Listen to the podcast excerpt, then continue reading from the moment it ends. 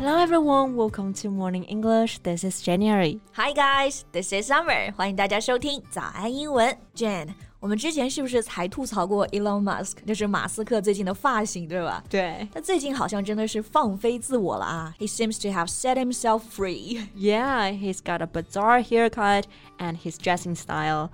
Well, was hard to describe. 他的新发型啊，还有穿衣的风格，感觉都一言难尽。 就是那种欧洲精神小伙的审美。And you know, it's not just him. Jeff Bezos, the founder of Amazon, has also changed his style, and the latest pictures of his have taken the internet by storm. 除了 Musk，像亚马逊的创始人 Bezos，也就是 Jeff Bezos 贝佐斯啊，画风也是突变。他不再是原来穿西装打领带一个科技狂人的样子，然后他的最新照片最近就在网上引起了轰动。哎，这里的引起轰动，哎，Summer 刚刚说的是这个表达，His pictures have taken the internet by storm。Storm 这个单词呢，本意是暴风雨的意思。Take something by storm, it means to be extremely successful or popular very quickly in a particular place。那这个词组的意思呢，就是很快成功啊，或者说出名的意思。嗯，像之前贝佐斯和他的前妻离婚。他支付了巨额的赔偿。那这个消息啊，当时也是席卷整个网络，所以可以用到这个词组，就可以说 The news of Bezos' divorce took the internet by storm。那最近贝佐斯改变风格，其实也和他离婚有关系。After the divorce, Bezos has been dating with Lauren, and he seems as besotted as ever. 那离婚之后呢，贝佐斯就一直和一个女主持人 Lauren 来约会。那他被拍到那些照片呢，其实就是他们俩的约会照。在每张照片里面，他们都是如胶似漆的。哇，这个如胶似漆，刚刚之前用到这个单词啊，besotted，单词本意就是爱到痴迷的意思，loving someone so much that you cannot think clearly。And he seems as besotted as ever。这句话其实就是说啊，科技巨头呢陷入了爱河。所以他们俩就是隔空给网友撒狗粮，对吧？那其实网友感觉并不是特别想吃这碗狗粮，因为都觉得贝佐斯的照片辣眼睛。OK，let's talk about that in today's podcast. 在节目的开始，给大家送一个福利。今天给大家限量送出十个我们早安英文王牌会员课程的七天免费体验权限，两千多节早安英文会员课程以及每天一场的中外教直播课，通通可以无限畅听。体验链接放在我们本期节目的 show notes 里面了，请大家自行领取，先到先得。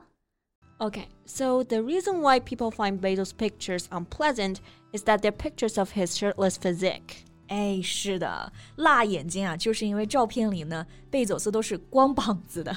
这个光膀子啊，用这个单词就可以了，shirtless。shirt 是衬衫，less，l e s s 是一个后缀，表示没有的。你看光膀子嘛，就是不穿上衣的，so is shirtless。 嗯，我们再举一反三啊，比如夏天呢，女生穿的无袖的连衣裙，就可以说 a sleeveless dress。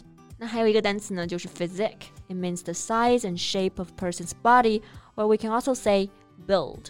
那所以这个单词的意思呢，就是一个人的体型 physique 和 build 是同义词。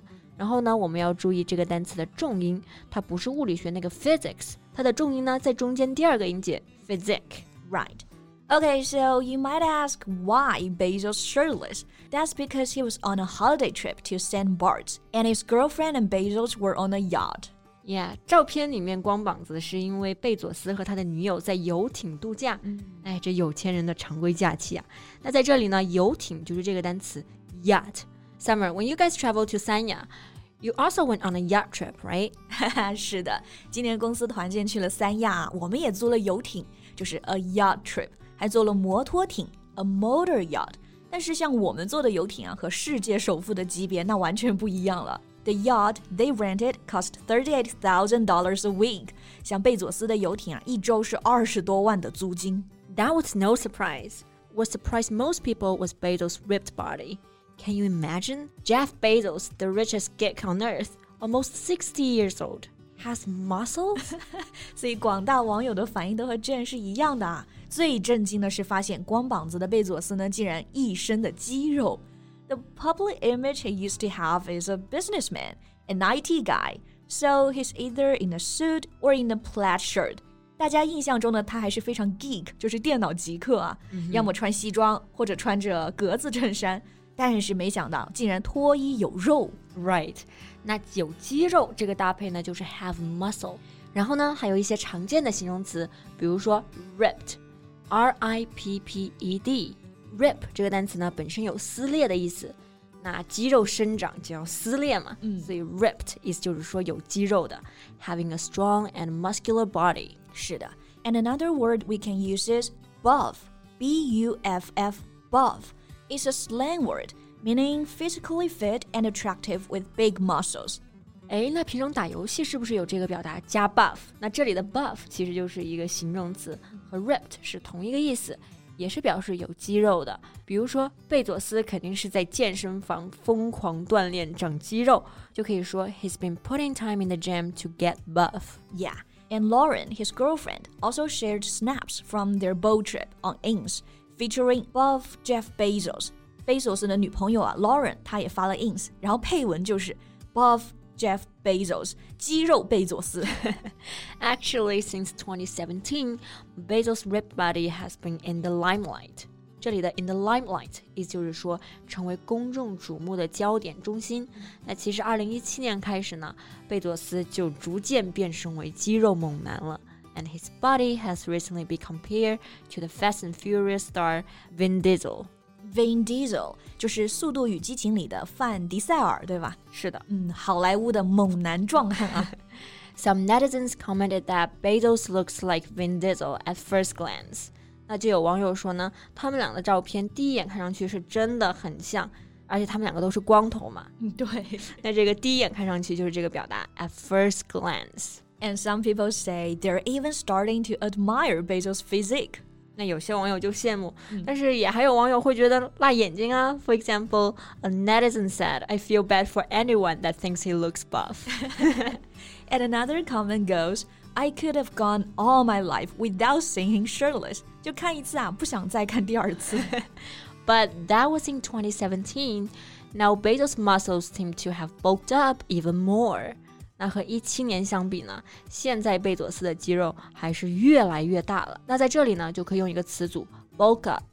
bulk 这个单词呢，本身就有大块头、大量的意思，所以 bulk up 它是一个动词，指的是越来越壮了。And as for why he has become so ripped recently, some say he has stepped down as Amazon CEO, so that freed up more of his time for workouts in the gym. 贝佐斯因为已经退休了嘛，就是不是 CEO 的总裁了啊，所以就有更多的时间来锻炼。这里的退休不做 CEO 了，词组搭配我们用这个 step down as the E CEO。 And his girlfriend Lauren, who's also in her 50s, also keeps a good shape.